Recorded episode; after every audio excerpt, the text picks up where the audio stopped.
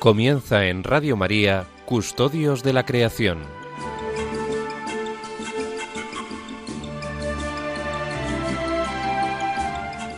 Un programa dirigido por Jaime Muñoz y José María Galán.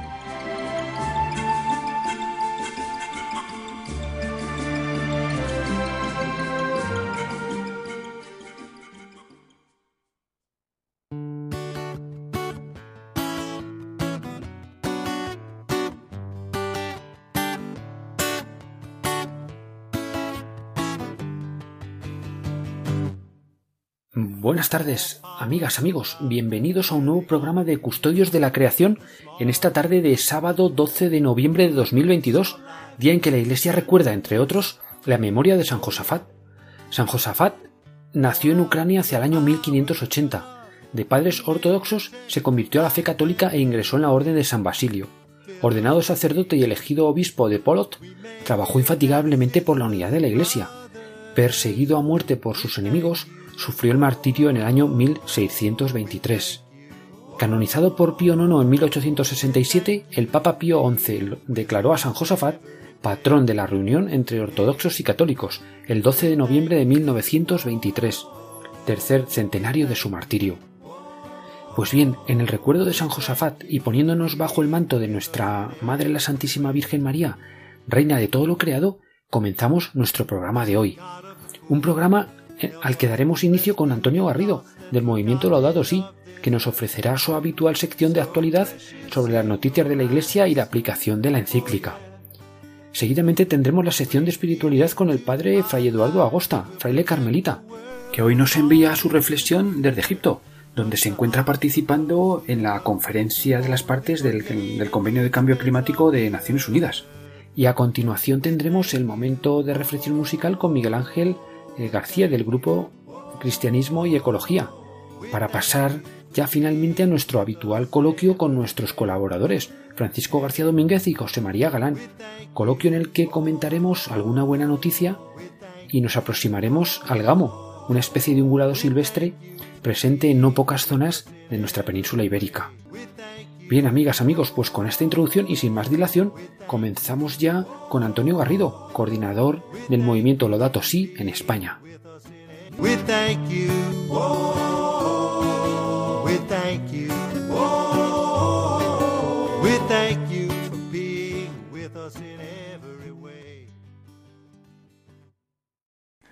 Muy buenas tardes a todos y encantado de poder traeros las principales novedades una semana más sobre el cuidado de la casa común. La próxima quincena va a estar muy marcada por la celebración de la 27 Cumbre de Naciones Unidas sobre el Cambio Climático que se está celebrando en Sharm el-Sheikh, esta ciudad egipcia, donde empezó la cumbre de la COP27 el pasado 6 de noviembre y que se extenderá hasta el viernes 18 de noviembre. Pero antes vamos a hacer referencia a algunos eventos que tenemos en España.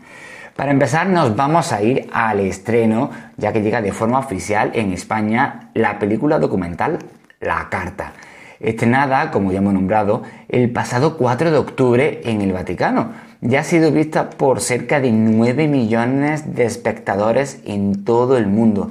Ahora se presenta doblada al español en Madrid, un estreno al que estamos todos más que invitados. ¿Y cuándo será esto? Pues el próximo miércoles, el 16 de noviembre, en el auditorio de la Fundación Pablo VI de Madrid a las 7 de la tarde. Previamente tendrá lugar un breve coloquio de unos 20 minutos en el que se contará con la presencia de Marta Isabel González de Manos Unidas, además miembro del Lásate por la Justicia y del Dicasterio para el Servicio del Desarrollo Humano Integral. También contará con la participación de Vicente López Ibor, que es el presidente de la Asociación Española de Derecho de la Energía, con Manuel Barrios, secretario general de la COMECE, y César Sánchez, que es el portavoz de Medio Ambiente del Grupo Popular en el Congreso de los Diputados, que conectará desde la COP27 que se está celebrando en Egipto y en la cual está él participando. Este evento está organizado por el Departamento de Ecología Integral de la Conferencia Episcopal Española, la Fundación Pablo VI, el Movimiento Laudato Si y el Lázate por la Justicia, junto con más de 20 organizaciones que convocan al evento. El estreno además coincide con la clausura de la COP27 de Egipto y hace un claro llamamiento a la acción para frenar las consecuencias de la crisis climática. Ahora vamos con otras actividades, todas ellas relacionadas con la COP27. El martes 15 de noviembre, auspiciado por CITSE, junto con otras entidades católicas, se retransmitirá el evento COP27 y el rol de los católicos en la acción climática. A partir de las 12 del mediodía con la participación de Lidia Machaca de SITCE, Fray Eduardo Agosta, asesor del movimiento Laudato Si, Luz del Velo, periodista especializada en cambio climático, y el padre Charles Chilufia de la Red Jesuita Africana de Justicia y Ecología. Una oportunidad para abordar con distintos especialistas nuevas y diversas perspectivas sobre qué está pasando en el planeta y la aportación activa y ética que pueden tener los católicos.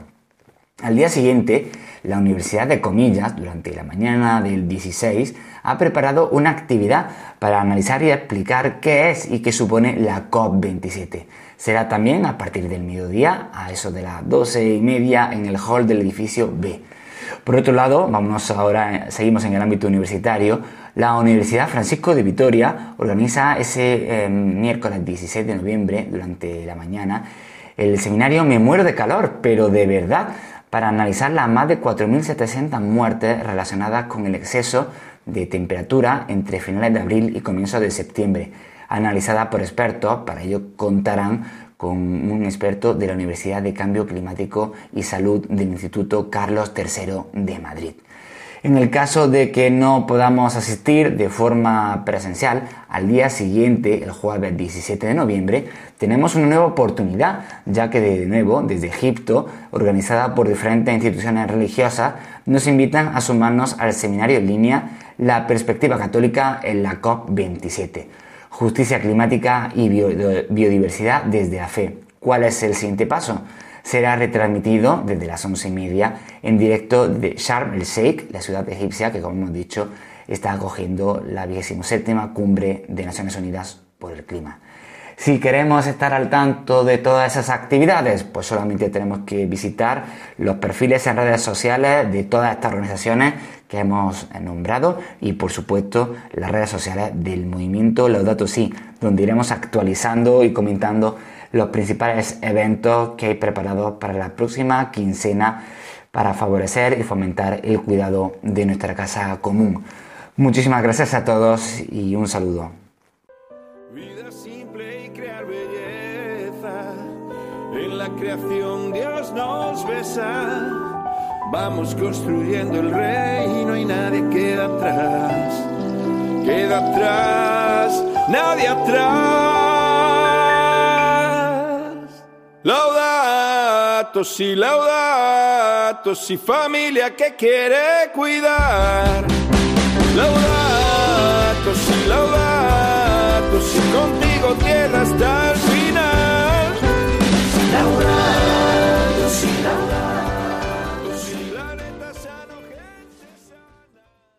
Muchas gracias, Antonio Garrido, coordinador del movimiento Laudato Si en España.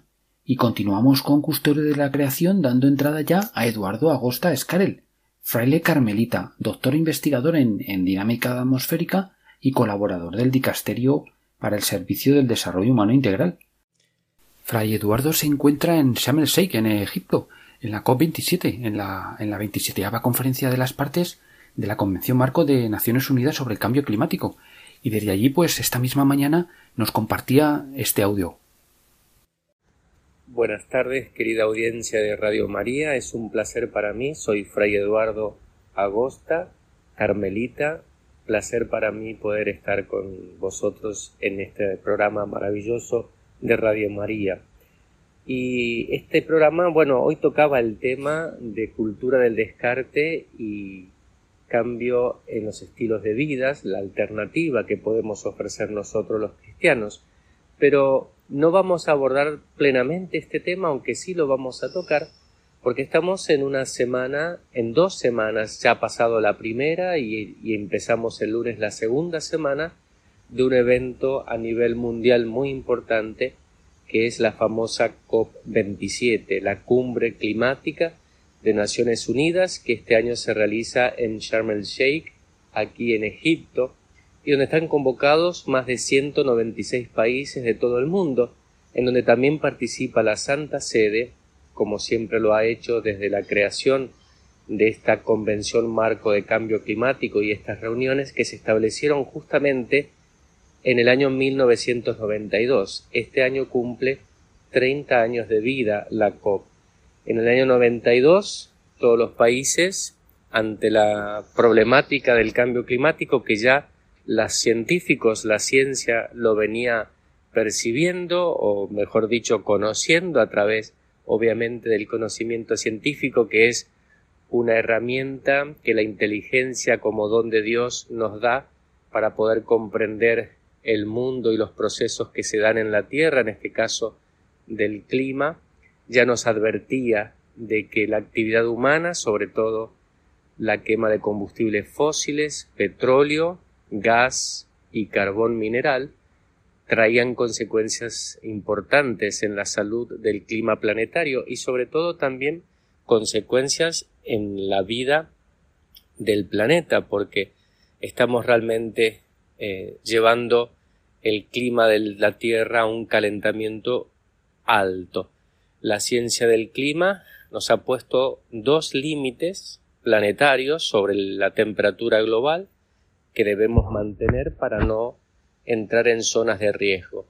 El primer límite ya lo hemos transgredido. ¿Cuándo? En el año 1987. Por eso, cinco años más tarde, se crea en Naciones Unidas esta cumbre, estas primeras cumbres y que se van repitiendo para discutir el futuro del planeta en términos del clima.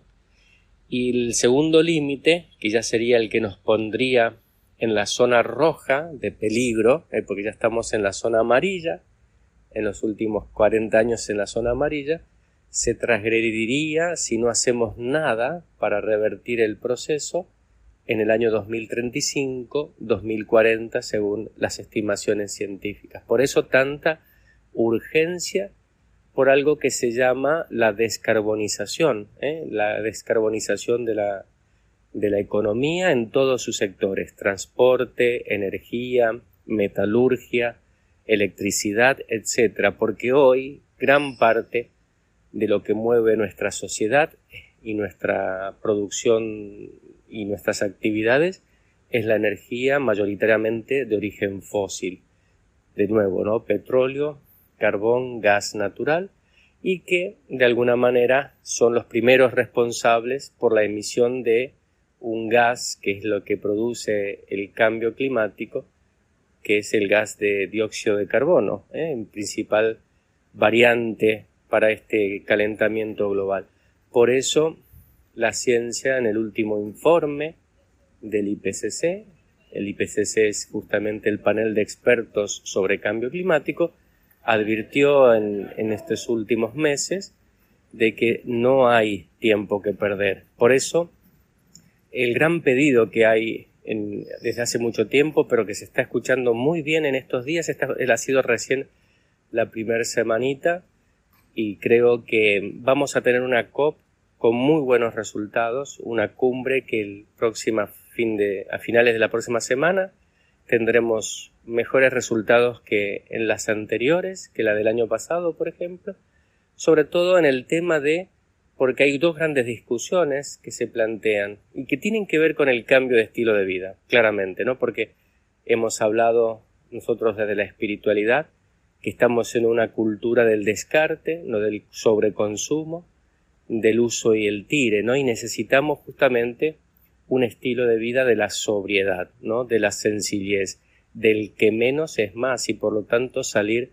del consumismo. Y eso es una forma también, ese, cambio cultural que necesitamos va a ayudar también a adaptarnos al futuro de una economía descarbonizada, porque pensemos que em, dejar de, depender fuertemente de los combustibles fósiles significa simplificar la forma en que producimos y por lo tanto producir con la cabeza y no tanto con la avaricia o con la voracidad, que es lo que hasta ahora ha llevado a la economía a esta lógica un poco destructiva que es crecimiento infinito de la riqueza, una riqueza material y acumulativa, ante un mundo, un planeta cuyos bienes son de todos, incluso de las generaciones futuras, dice la Iglesia, y que nosotros debemos de alguna manera preservar para, para el futuro, ¿no? Para todos, y es un planeta que tiene recursos, o mejor dicho, bienes de la Tierra bastante finitos, eh, escasos. Por lo tanto,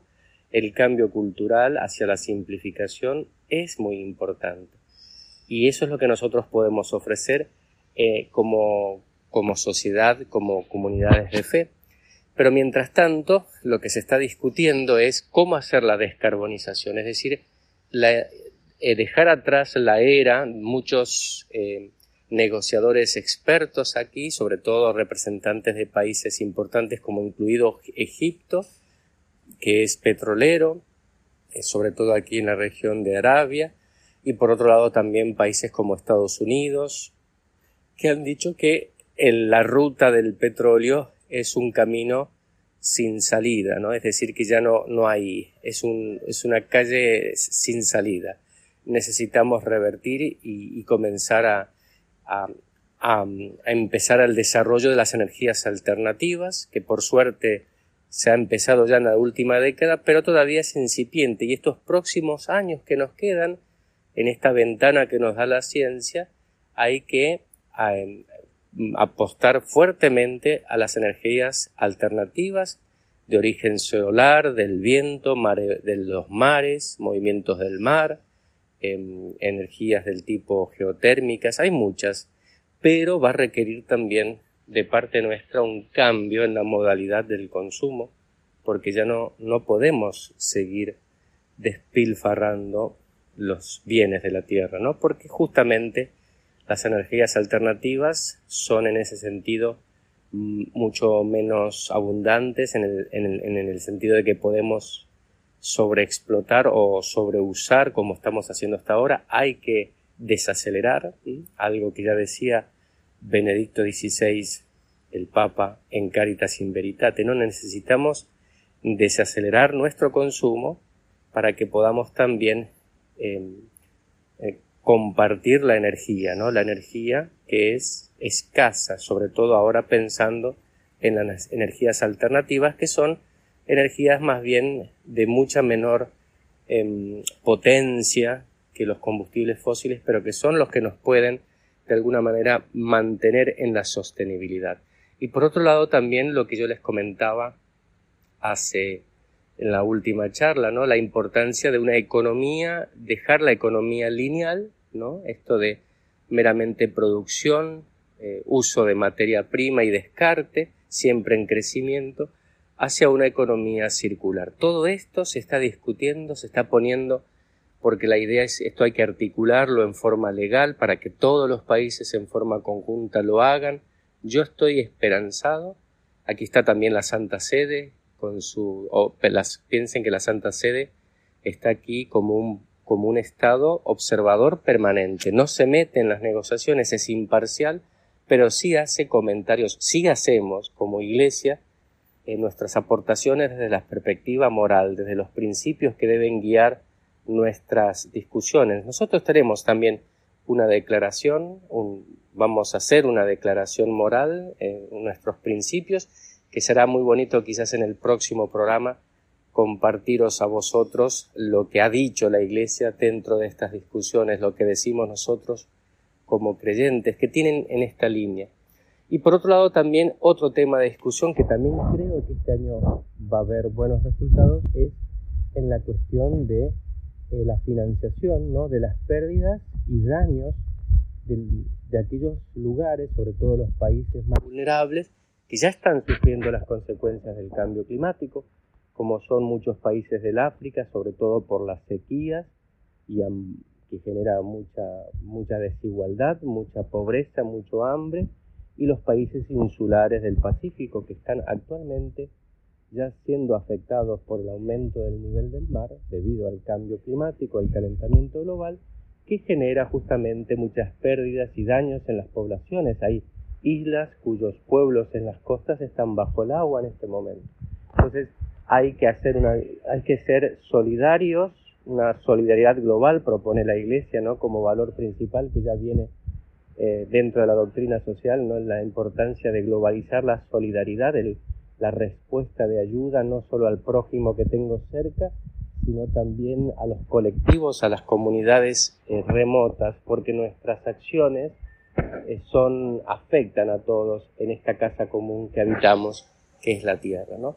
Entonces ese tema también de eh, pérdidas y daños y financiamiento, ayuda para esto y sobre todo también para la transición justa energética, ¿no? Porque claramente cambiar las matrices energéticas de muchos países va a requerir de ayuda, ¿no? Las energías alternativas requieren mucha, mucha inversión de entrada y esa inversión en los países más desfavorecidos es difícil, es dificultosa. Por eso tiene que haber un mecanismo eh, de financiamiento consensuado por todo en donde la solidaridad entre los países que más pueden y además, como bien dice el Papa Francisco, somos los más responsables porque hemos usufructuado los combustibles fósiles por mucho más tiempo y desde hace muchos años, por lo tanto, tenemos una responsabilidad diferenciada en este tema del cambio climático y hay que ayudar a los más desfavorecidos y encima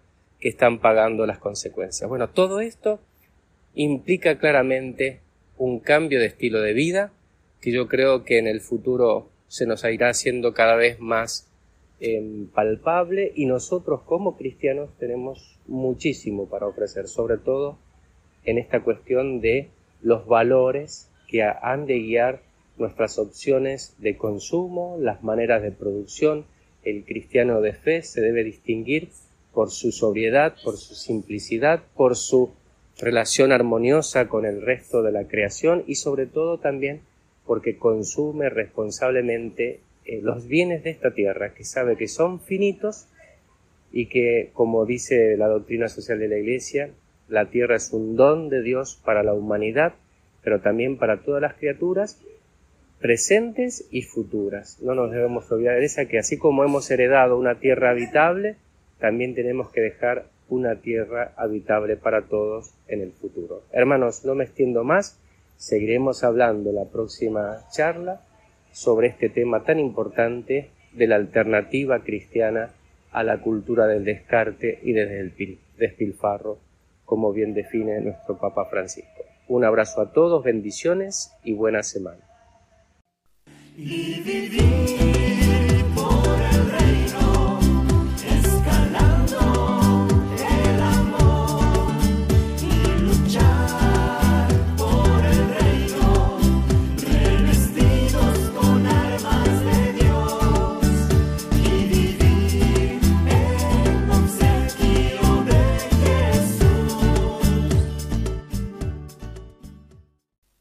Bien, pues agradecer de nuevo a Eduardo Agosta, fraile carmelita, pues por todas estas reflexiones que está compartiendo con nosotros programa a programa. Reflexiones pues que nos ayuden a, profundizar en el ámbito de la espiritualidad cristiana en, desde la, en este contexto de la ecología integral que nos sugiere tanto Francisco. Muchas gracias Eduardo. Y así pues pasamos ya a nuestro momento musical de la mano de Miguel Ángel García Miguel Ángel García es laico y, desde la parroquia de Nuestra Señora de las Rosas en Madrid y, pertenece también al, grupo de Cristianismo y Ecología y a la Comisión Diocesana de Ecología Integral de, Madrid. Él, como nos ha dicho, pues trata de, de aprender, de vivir y de promover el compromiso ecosocial de los cristianos. Buenas tardes, Jaime, y buenas tardes a todos los oyentes del programa Custodios de la Creación en Radio María. Hoy traigo a este espacio una recomendación de autor. Tuve la suerte de compartir hace unas semanas con la familia Vedruna un encuentro dedicado a la espiritualidad ecológica. Y allí compartí algunos ratos con Puy Araujo, una de las cantantes solistas del grupo Ain Karem. Para mí fue una sorpresa muy grata, ya que la música de este grupo acompañó con frecuencia nuestra oración doméstica durante el confinamiento de la pandemia Y aproveché para pedirle una recomendación, en concreto sobre la canción que ella considerara más ecológica de su repertorio. No lo dudó ni un momento. Esta joya con que les dejo, Señor de la Sabiduría, de su disco Busca mi rostro. La canción nos acerca agradecidamente al Dios creador de múltiples apelativos, Dios de la sabiduría, Dios de la justicia, Dios de la misericordia, Dios de la paz, y nos presenta como colaboradores en su cuidado por la vida. Todo un reto para quienes queremos vivir la fe en su dimensión ecológica. Todo un reto para quienes escuchamos este programa. Les invito, pues, a sentirse, mientras escuchan la canción, colaboradores agradecidos de la vida en todas sus dimensiones.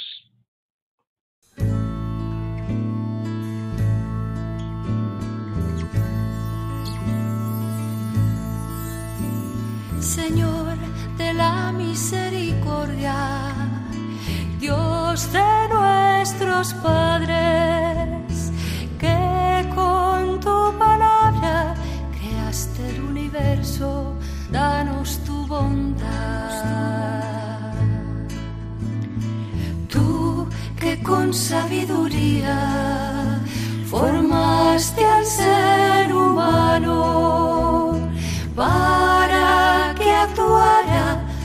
justicia y caridad, danos tu perdón. Somos llamadas, Señor, a recrear tu obra, Dios del universo, Dios de la paz.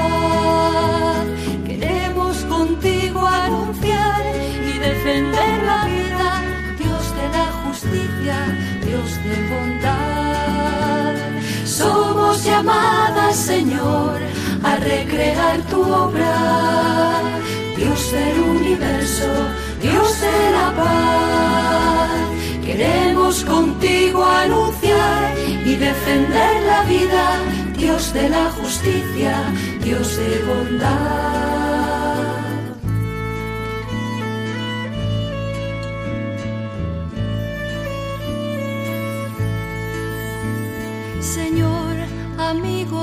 Vida, Dios del universo, que amas cuanto existe, sin tu amor nada sería, danos tu compasión. Señor, Dios de la justicia, Padre, Madre de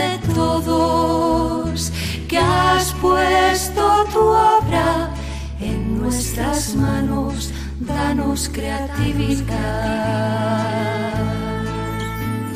Somos llamadas, Señor, a recrear tu obra, Dios del universo, Dios de la paz.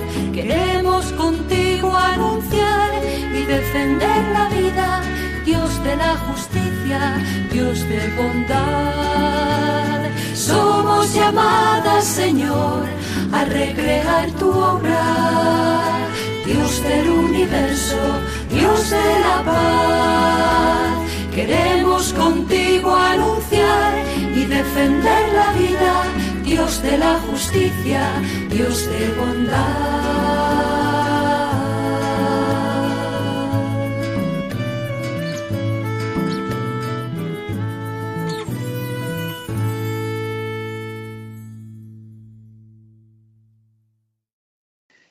Continuamos en Custodios de la Creación en esta tarde de sábado en, Radio María y saludamos ya a nuestros eh, colaboradores habituales, eh, Francisco García Domínguez y José María Galán. Eh, Francisco García, buenas tardes y retomamos contigo la colaboración en el programa, que llevamos un par de programas sin, sin, sin hablar contigo. Pues sí, la verdad es que la vida da muchas vueltas y no no he podido estar en estas dos últimas, últimas ediciones del programa, pero bueno, aquí estoy con la misma ilusión de siempre, tratando de, de acercar la naturaleza a los escuchantes. Pues claro que sí, muchas gracias. Buenas tardes, José María Galán.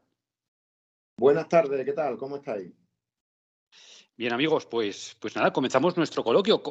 Recuperamos la estructura que, habíamos iniciado y lo primero, pues bueno, eh, cada uno compartir con nuestros oyentes pues alguna noticia de, un aspecto positivo que nos ayude a, pues a mantener la esperanza. Eh, Francisco, eh, ¿qué noticia querrías compartir con, nuestros oyentes? Bueno, yo no sé hasta qué punto es una buena noticia, pero a mí en el fondo me lo parece. Este, estos últimos días he estado visitando lo que podríamos denominar un zoológico o parque de la naturaleza eh, que se encuentra en Valencia. Y ya sé que es un tema que a hay a mucha gente que le preocupa, pero me llamó la atención la cantidad de, de gente, de personas interesados por la por la vida salvaje y, por la conservación de las especies que estaban allí presentes, que pagando una, entrada eh, de cierto nivel económico, pues estaban llenando la instalación.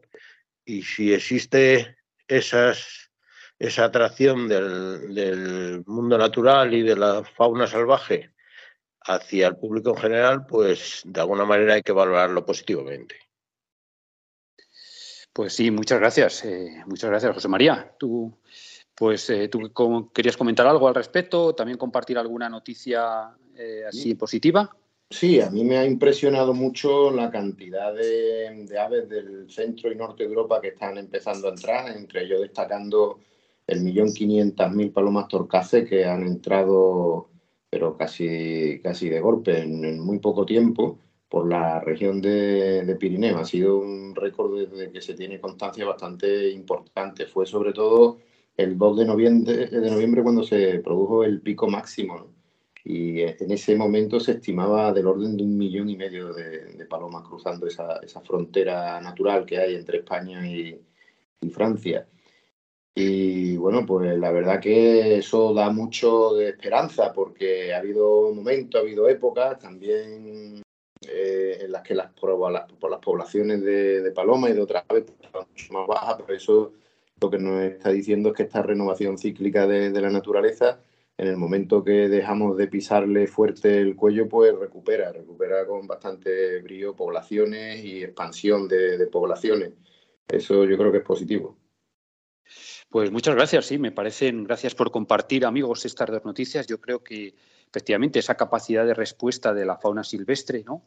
Y, luego ese interés también del público, de las personas, pues por la, por la vida silvestre, por la naturaleza y por las especies de, fauna y de flora silvestres, que nos muestra, pues yo creo que sí, que hay un camino de esperanza y que la gente, pues quizá en, el fondo, pues sí, le gusta, le gusta ver naturaleza, le gusta compartir y le gusta pues saber eh, que se pueden conservar las, las especies silvestres, ¿no?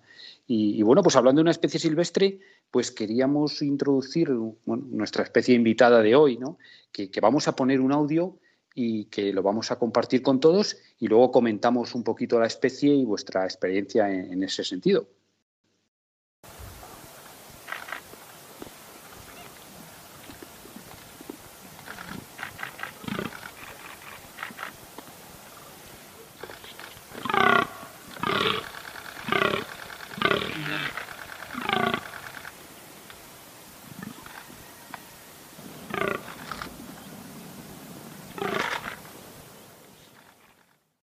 Bien, eh, amigos, pues acabamos de escuchar esta especie de, la fauna ibérica y, Francisco García, no sé, ¿podrías tú quizá introducir a, esta especie? Bien, pues es un, se trata de un cérvido mm, de un tamaño casi como, como el venado, un poco más pequeño que el venado, con, una capa con, que llama la atención por el teado blanco las cuernas las tiene en forma de palas, por eso se llama paletos. Y en vez de la berrea del ciervo, pues digamos que su forma de expresar el celo es la ronca. Y se llama la ronca porque por el sonido que hemos escuchado, que, que son básicamente ronquidos muy potentes que emiten los machos en la época de celo que siempre suele ser después de, lo, de la barrera del ciervo, un poco más tarde. Se ha dicho es, conocido el gamo como un por la necesidad que tiene de, consumo eh, alimenticio muy superior a, la del ciervo y por eso siempre ha sido una especie controvertida a la hora de la gestión de, del monte. Pero bueno, no deja de ser un, un animal espectacular, principalmente por esas palas que tienen en, sus cuernas. Sí, pues muchas gracias, José María. Eh, no sé qué tú querías algún comentario en relación a esta especie, ¿no? Pues a lo mejor esas, esas diferenciaciones, ¿no? A lo mejor con, con pues eso, con el ciervo, con el corzo, ¿no? De, de, ungulados también un poco de, la fauna ibérica. Sí, es mayor que el corzo, un poco más pequeño que, nuestro ciervo y, luego la capa también moteada, eh, con manchas blancas y el escudete anal muy, muy característico, blanco con, la cola negra, pues eso lo distingue, aparte de, las extraordinarias palas que tiene. Lo interesante que mucha gente a lo mejor no sabe es que no es una especie nuestra endémica de la península ibérica, sino que su origen estaría un poquito más centrado en Mesopotamia, Asia Occidental y también la parte más oriental europea, la zona griega y, demás. Sí es cierto que aquí, durante el último periodo interglacial, sí existieron gamos, pero se extinguieron. Y se extinguieron no precisamente por nosotros, por los humanos, para que veáis que también los procesos climáticos tienen un impacto muy significativo en, en, cuanto, a, en cuanto a la fauna se refiere y en cuanto a la flora también. Recordar la, eh, la nevada esta tan grande que tuvimos, la filomena, que partió mucho de los pinos que, teníamos en el centro de la península, porque el pino mediterráneo, pino piñonero, no estaba muy bien adaptado a eso, pero también se llevó por delante muchos animales que no están tampoco adaptados a esas condiciones meteorológicas tan, tan extremas. Y eso que se dio solamente en, en menos de una semana. Imaginaros lo que eran las glaciaciones que se podían llevar pues 40 o 50 años de, nevadas, ¿no? Eso es algo que nosotros no nos lo podemos ni imaginar y afortunadamente este momento interglacial en el que estamos viviendo ahora, el Holoceno, pues ha permitido el desarrollo de, de, la agricultura, de la ganadería y de, y de, las civilizaciones. Por eso es tan importante también, eh, creo que podemos aprender de, los gamos un poco también, eh, que, que, nuestra temperatura esté más o menos estabilizada por debajo de ese grado y medio tan deseado que que consideraríamos un límite para, bueno, pues para poner en riesgo incluso la agricultura. Bien, pues, pues muchas gracias, José María. Tú, Francisco, ¿alguna anécdota, alguna, bueno, en tu experiencia de años en el campo, alguna eh, anécdota o curiosidad con esta especie, con el, con el gamo, que quieras compartir con los oyentes? La verdad es que lo, que, lo más curioso que, que, que he vivido yo con esta especie fue la primera vez que escuché la ronca, porque aunque mm, sí que bueno, es relativamente abundante en Castilla-La Mancha y Andalucía la especie. No es tanto como el ciervo, no está tan extendida como el ciervo. De hecho, eh, en algunas reservas actualmente regionales de caza y entonces nacionales se introdujo la especie y desapareció. No fue capaz de aguantar las exigencias climáticas del norte de España y en algunos casos. Y aquella vez, aquella primera vez que escuché la ronca, la verdad es que fue para mí un impactante, más incluso que la primera vez que escuché la, berrea, porque de alguna manera estamos menos habituados o es un sonido que, que hemos escuchado menos en, en, los medios. Bien, pues, pues muchas gracias, amigos. La verdad es que bueno, pues que todas las especies al final tienen su, su interés, ¿no? Y, muy bonito también ver, ver todas ese monte mediterráneo, pues también con, todas estas con todas estas especies. Todavía quizá, quizá, y ya pasando un poco a la parte final de nuestro coloquio, pues quizá a lo mejor en algunas zonas, pues si nos acercamos al, campo, al monte, en este, en este ya eh, otoño tardío, pues igual a lo mejor podemos tener suerte de escuchar la ronca de, algún, de, algún, de algún gamo poco más, un poco más tardío, ¿no? Y, bueno, pues también en este otoño que, ya vemos que están llegando las lluvias, pues es un momento pues muy bonito, muy interesante, pues para, para salir al monte, para salir al monte, para salir del bosque, para pasear por esos, pues sobre todo esos bosques a lo mejor de caducifolios que se mezclan con, con pinares y ese contraste tan, tan extraordinario y tan bonito de colores que podemos ver en muchas zonas de, nuestro país. Y bueno, en ese sentido, pues eh, ya un poco para cerrar, eh, amigos, pues os quería pedir, un comentario pues, eh, a la hora de salir en, esto, en, este, en este momento al campo, en, que abundantes, eh, muchas personas podemos encontrar buscando setas, pues una serie de, bueno, algún consejo, alguna consideración a, este respecto. puedes empezar tú, José María. Bueno, lo primero, el campo es un lugar de, disfrute y no, y no de conflicto. Es decir, hay zonas en las que se puede circular sin ningún problema, pero hay otras zonas que son eh, fincas privadas, zonas que tienen distintos niveles de protección y no en todos lados podemos hacer todo lo que queramos. Sí podemos disfrutar, por ejemplo, de los olores del campo. En esta época son extraordinarios, sobre todo este que viene después de las primeras lluvias, que se le llama, se llama también el preticor, como le dicen los franceses o la geosmina, como decimos en, latín, ¿no? Geo, tierra y mina, el olor de la tierra húmeda. Eso lo producen sobre todo las bacterias y también algunos, algunas interacciones de, rizomas y de hongos, ¿no? Que dan un olor muy, muy característico y agradable para nosotros. Entonces, eh, no es solamente una cuestión gastronómica, que de hecho es lo más importante cuando la gente sale a buscar, a buscar setas, sino también es un deleite del, propio camino, ¿no? de olerlo, de conocerlo, de disfrutarlo y por supuesto con todos los, cuidados que tenemos que tener, puesto que recordaros que las setas no solamente pueden provocar placeres culinarios, sino que también te, dejan, te pueden dejar la barriga limpia en menos, de, en menos que canta un gallo. Eso por un lado, pero también hay niveles de toxicidad bastante potentes, incluso mortales, como podrían ser algún tipo de amanita otras especies que si no estamos muy, muy eh, doctos en, el tema de la seta, tenemos que ir siempre acompañado de alguien que lo, que lo conozca y que, que lo certifique. No es ninguna broma esto de coger, de coger seta y es necesaria una formación previa.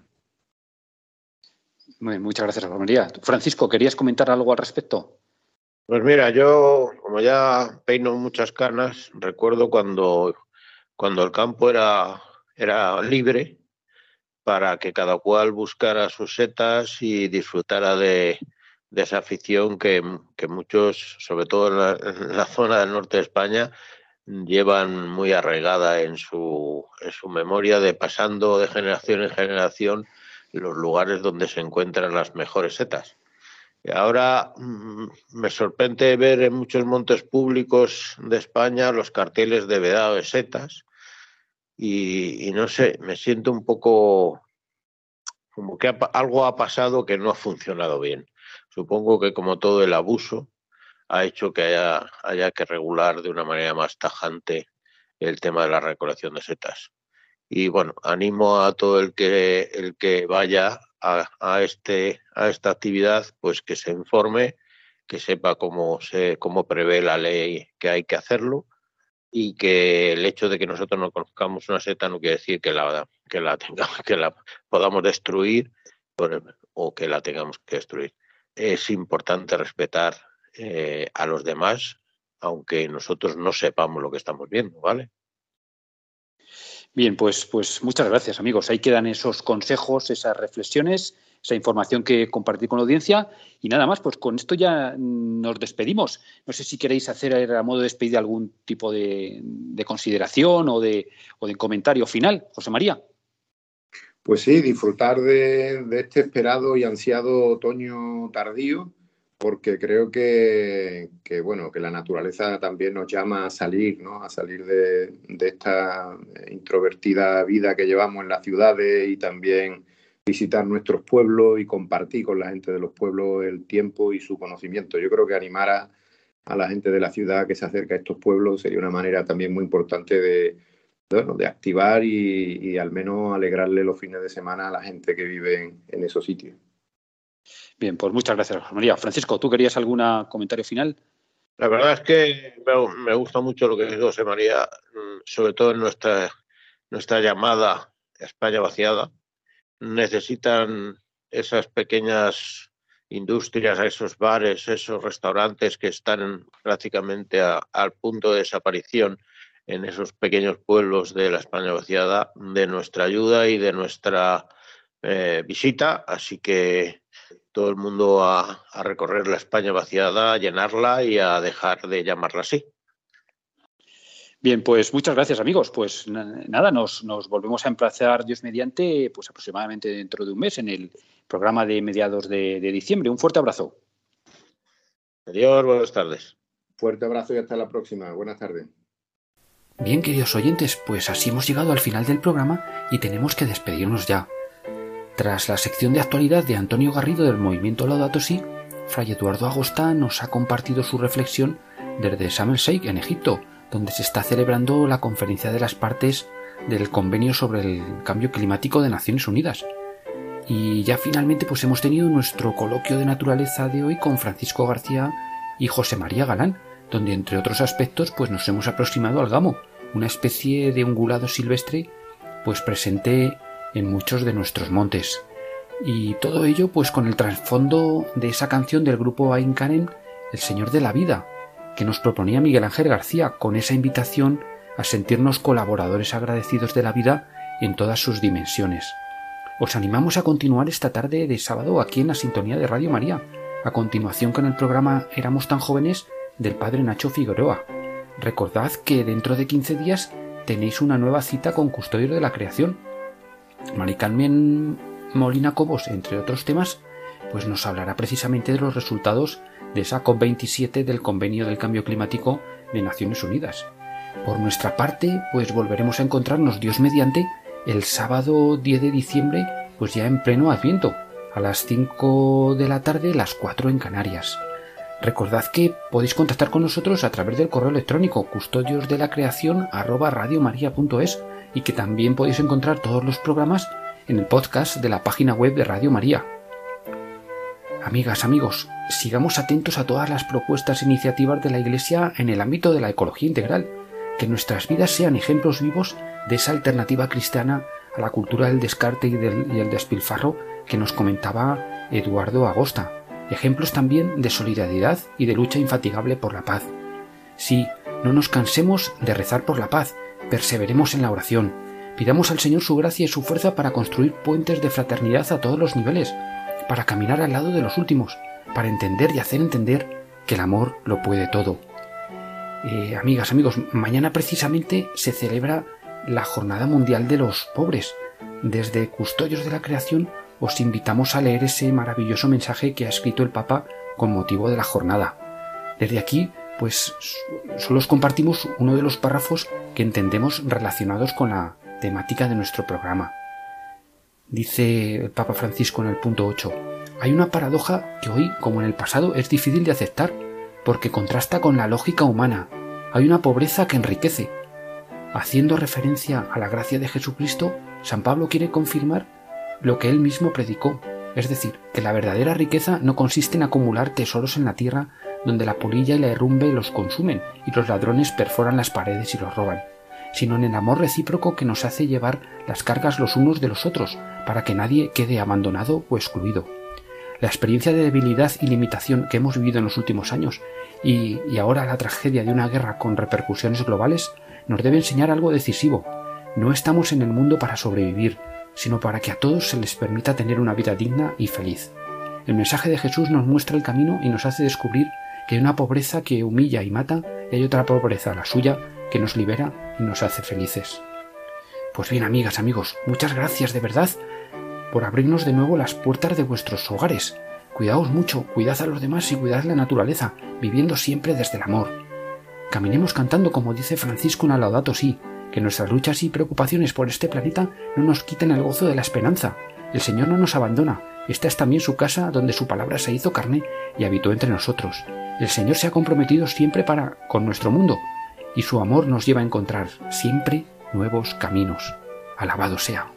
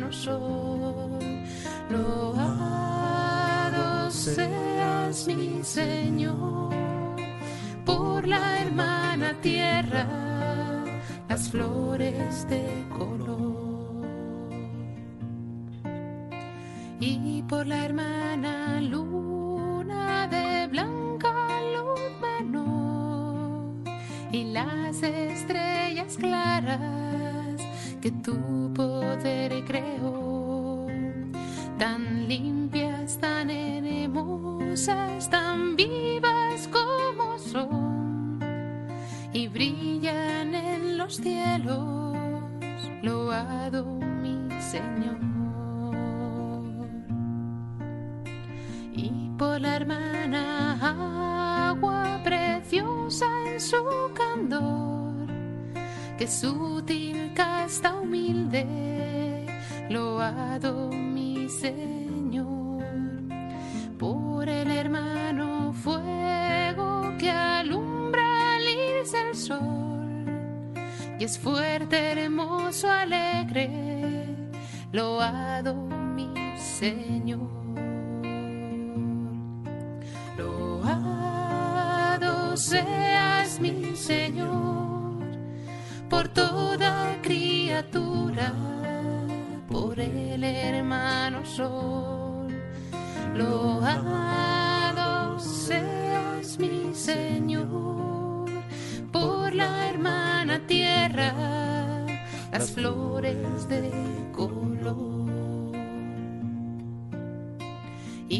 la hermana tierra que es toda bendición, la hermana madre tierra que da en toda ocasión.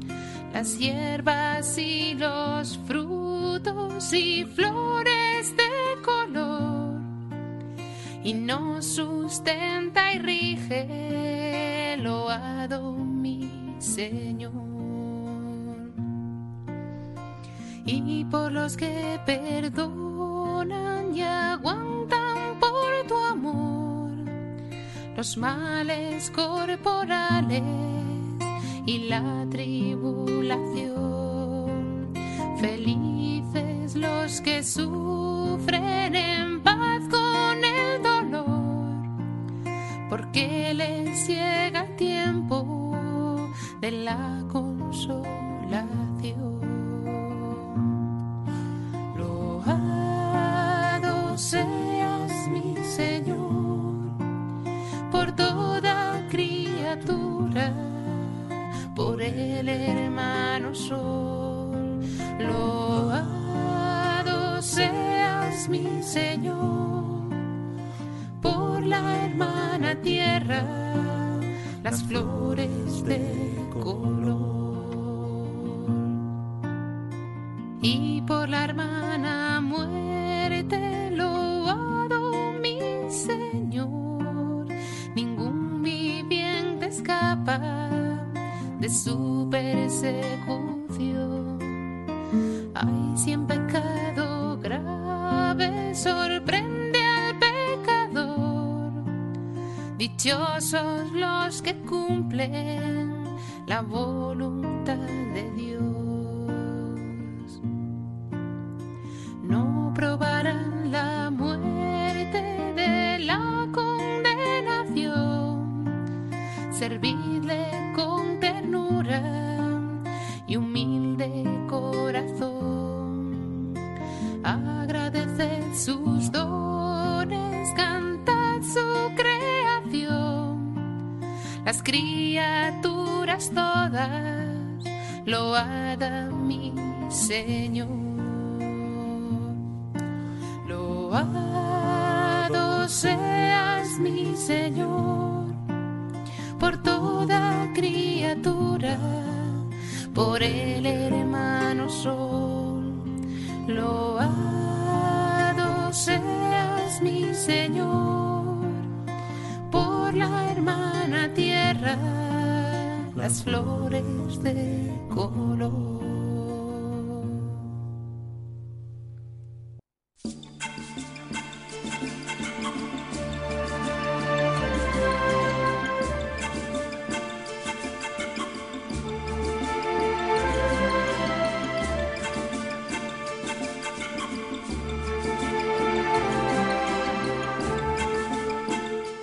Acaban de escuchar el programa Custodios de la Creación.